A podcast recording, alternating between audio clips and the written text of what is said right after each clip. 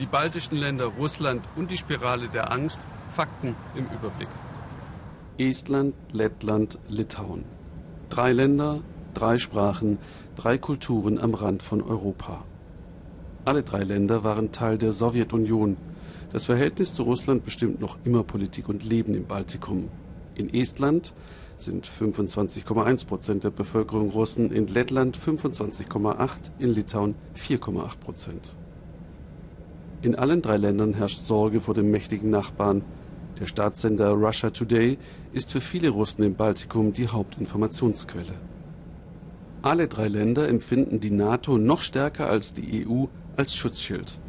Derzeit sind Deutschland und Frankreich für die Luftraumüberwachung zuständig.